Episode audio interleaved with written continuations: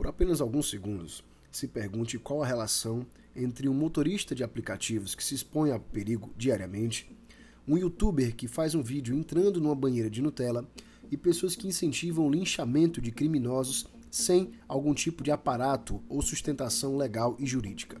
Fernando, então quer dizer que a violência feita pela justiça dos homens, a exposição ao ridículo em redes sociais e a debilidade das relações de trabalho, isso tudo está conectado? Com certeza.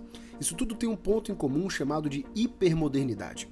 Hoje eu vou apresentar para vocês o nosso escritor, nascido em 1944 na França, que pode ser uma excelente forma de novo repertório para sua redação na prova do seu vestibular, chamado de Gilles Lipovetsky.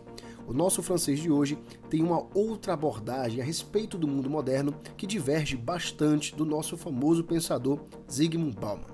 É importante saber de algumas obras do nosso pensador de hoje. Ele é autor de livros como A Sociedade da Sedução, O Império do Efêmero e A Era do Vazio. Em suas obras, geralmente, Gilles Lipovetsky costuma trabalhar dos efeitos da nossa chamada hipermodernidade. Hipermodernidade é o que Gilles Lipovetsky chama, sendo semelhante ao conceito de modernidade líquida, que Zygmunt Bauman costuma trabalhar nas suas obras, uma modernidade sem relações sólidas, uma modernidade com relações altamente precárias. Mas veja, a intenção de Gilles Lipovetsky, então, é analisar a sociedade absurdamente consumista e tentar entender que forma de pensamento é desenvolvido nessa sociedade que tem relações com o Estado e ao mesmo tempo com o individualismo.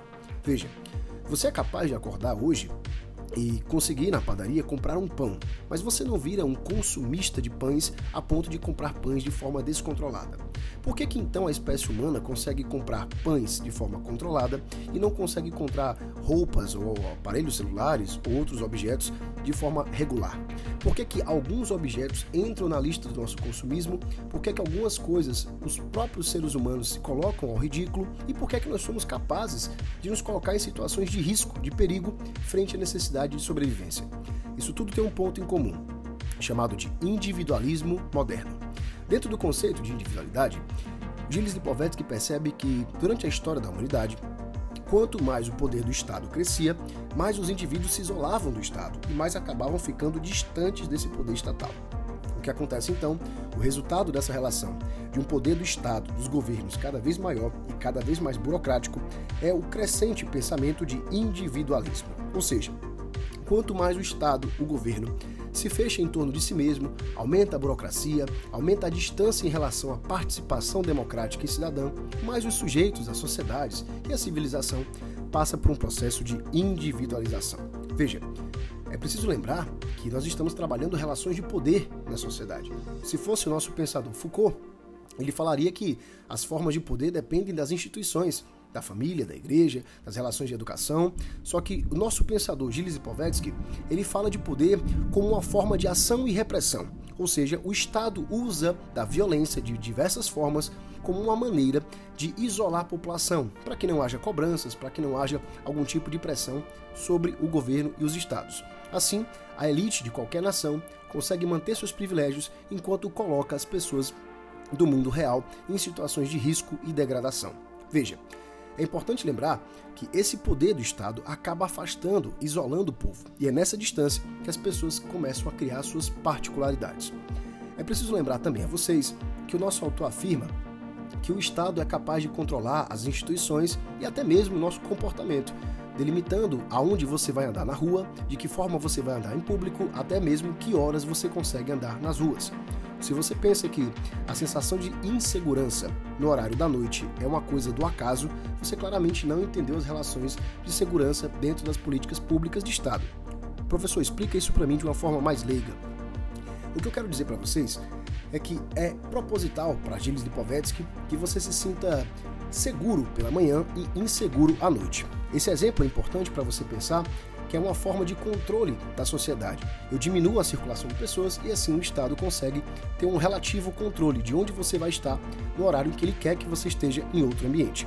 Se for interessante ao Estado que você circule com maior liberdade e sensação de autonomia, ele vai fazer com que aquele ambiente seja, pelo menos em sensação, um pouco mais seguro.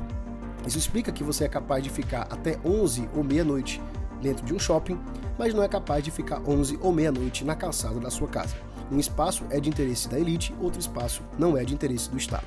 Bom, importante lembrar também pra gente que essa ideia de controlar os comportamentos e até mesmo o nosso corpo, o nosso outro pensador, chamado Michel de Foucault, inclusive, que Gilles Lipovetsky tem certas concordâncias, chamaria esse conceito de controlar o corpo, o peso, as formas de consumo, de biopoder. Quanto mais as civilizações acabam sendo controladas pela força do Estado, elas acabam ficando cada vez mais distantes das necessidades reais da sua população. É só você pensar que na antiguidade as pessoas utilizavam a violência como forma de sustentar a própria honra, o próprio status ou até mesmo de manter suas propriedades. Um cavaleiro medieval, por exemplo, puxava sua espada sempre que sua honra era ameaçada ou sempre que sua terra estava em perigo. Ou seja, nas sociedades tradicionais, sociedades antigas, a violência estava diretamente atrelada ao poder individual. Com o fim da Idade Média e o começo da Idade Moderna, nós teremos então outras formas de relação dessa violência. A violência sai do sujeito e passa então para o Estado. Professor, Sabendo então que a violência que antes era tradicional pertencia aos sujeitos, essa violência agora é de controle do Estado, eu posso dizer então que o ideal é que o Estado tivesse sumido com as formas de violência para que as pessoas vivessem em relativa harmonia. Mas nós sabemos que não foi isso que aconteceu. Agora, o Estado controla a violência e ele criminaliza toda forma de violência que não é praticada por ele. Por isso, quando uma força policial é chamada para remover pessoas de uma comunidade ou mesmo para invadir uma periferia ou favela. Em benefício da lei do Estado, eles usam e abusam da violência. Mas, se você usar a mesma violência para entrar num prédio público, com certeza você será detido. Veja, Quais os motivos que fizeram com que o Estado ou mesmo a sociedade mantivessem a nossa sociedade cada vez mais distante do governo? Por que, que é interessante ao poder vigente, ao governo e ao mesmo Estado que a sociedade se sentisse mais abandonada? Ora, se você tem um Estado que controla a violência, ele vai ter então uma forma de repressão contra a população. Qual seria a solução, professor? De que forma a população encontrou uma forma de burlar essa repressão dos poderes públicos, do poder estatal, do poder policial, do poder financeiro ou mesmo do poder é, cultural? A sociedade, então, como forma de defesa, vai criar suas próprias leis. Nós podemos chamar então de micro-lei. É nesse momento, então, que a sociedade decide criar as próprias formas de violência. É por isso que, apesar do correto, por exemplo, numa batida de trânsito, seja que todo mundo chame os órgãos competentes, na grande maioria das vezes a própria população decide tomar as rédeas da situação por conta própria, partindo para agressão verbal, física ou mesmo material. Ou seja, quanto mais o Estado, o poder das leis, fica distante da população, mais nós acabamos agindo de forma particular, individualista, desrespeitando completamente todas as normas públicas. É importante lembrar para vocês que nós passamos então a desconstruir todo o processo de civilização. Aquela ideia de uma civilização regrada pela ética, moral, costumes e toda uma prática de comportamento ideal e racional acaba então vindo abaixo. O Estado ele é dono de todas as formas burocráticas e políticas. É o Estado que controla a polícia, é o Estado que controla a economia, é o Estado que controla o preço, é o Estado que consegue controlar diversas formas de acesso para a população. Só que esse Estado ele não é eficaz que acontece então é que a forma que o governo, a forma que a, o poder político tem de agir sobre a população é utilizando as suas próprias instituições. O que acontece é que a população, o povo, a sociedade, acaba em resposta é, se transformando numa verdadeira carapaça, numa verdadeira um escudo, numa espécie de caverna onde a população se esconde do próprio Estado.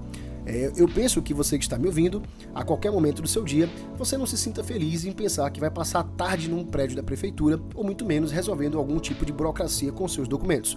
Para todos nós que estamos estudando, tirar um, uma segunda via de um documento, solicitar um novo imposto ou mesmo fazer sua declaração de imposto de renda não é em nada um momento feliz. Por quê? Porque nós nos sentimos obrigados, compelidos a executar essa burocracia estatal. E não, não pense que isso é uma forma gratuita de burocracia. Isso tudo é pensado e planejado também, para além da burocracia, como uma forma de controlar a sociedade, para que você sempre fique nas rédeas do poder vigente das elites. Bom, quanto mais esse Estado se centraliza, mais ele acaba isolando as pessoas dele. O resultado disso é que surge a expressão que vocês conhecem, chamada de justiça com as próprias mãos. Pessoas que sonegam impostos, pessoas que não declaram seu imposto de renda, pessoas que acabam criando as próprias leis, pessoas que têm objetos de forma ilegal, como armas, outros bens que não são autorizados, e pessoas que muitas vezes acabam desrespeitando, por exemplo, leis ambientais. Essas pessoas não desejam, então, ter nenhum tipo de relação com o Estado, porque elas acusam o Estado de ser ineficiente, corrupto ou muito mesmo completamente ausente.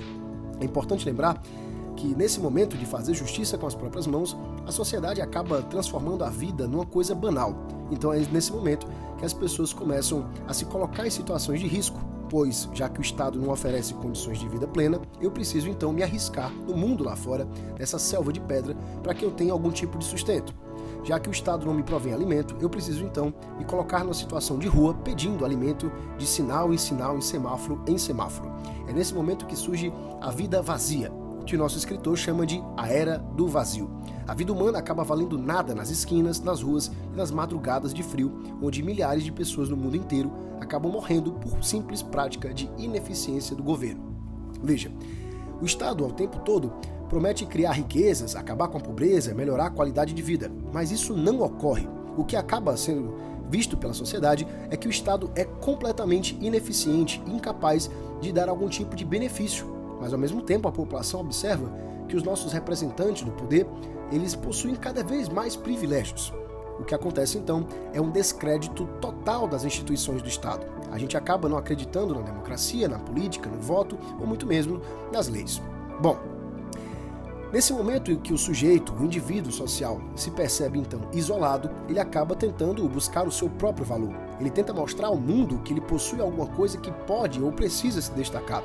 Isso acaba explicando pessoas que expõem a si mesmo em situações ridículas, humilhantes, degradantes, perigosas, de forma consciente ou inconsciente. São tentativas de mostrar que, apesar de um mundo global, altamente contemporâneo, altamente rápido e veloz, com o advento da internet, em que tudo é famoso por alguns segundos, todos podem ser famosos em alguns minutos, essa pessoa também deseja seu lugar ao sol, já que ela não consegue dignidade, é, algum tipo de educação, saúde, segurança, nada do que deveria ser um direito garantido acaba sendo de fato um direito conquistado. As formas de criar a própria identidade, o próprio eu, acabam sendo encontrados através do consumo, de algumas situações de exposição, é assim que você encontra, por exemplo, as redes sociais lotadas, o YouTube lotado de vídeos completamente clichês de pessoas se expondo a situações ridículas para ganhar a sua visibilidade.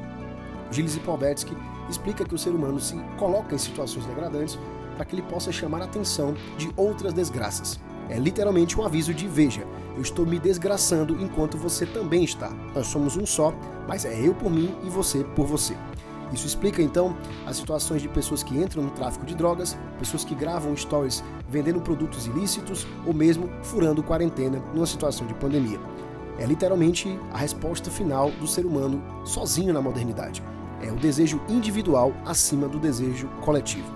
Então, como resumo, nosso escritor Gilles Lipovetsky traz a ideia de que o mundo moderno, onde o Estado consegue cada vez mais benefícios para si mesmo, onde o governo cria leis para si e não para o povo, que as pessoas acabam desacreditando da vida, do futuro, da sociedade como um todo. Acabam se fechando cada vez mais em casulos e nessa tentativa de se mostrar ao mundo, acabam se colocando em situações cada vez mais degradantes, mais perigosas e muitas vezes humilhantes. Eu espero que você tenha entendido um pouco do nosso pensador, que tenha anotado as suas informações e que tente aplicá-lo sempre, colocar do jeito certo, dentro do seu contexto, na sua redação. A gente se encontra no próximo podcast. Esse podcast foi feito por mim, professor Fernando Costa. Compartilhe nas suas redes sociais, divulgue para todo mundo e eu te encontro no nosso próximo programa com mais uma temática muito bacana de ciências humanas. É um prazer ter você aqui comigo. Boa tarde, bom dia ou boa noite, a depender do horário que você esteja me escutando e um bom descanso.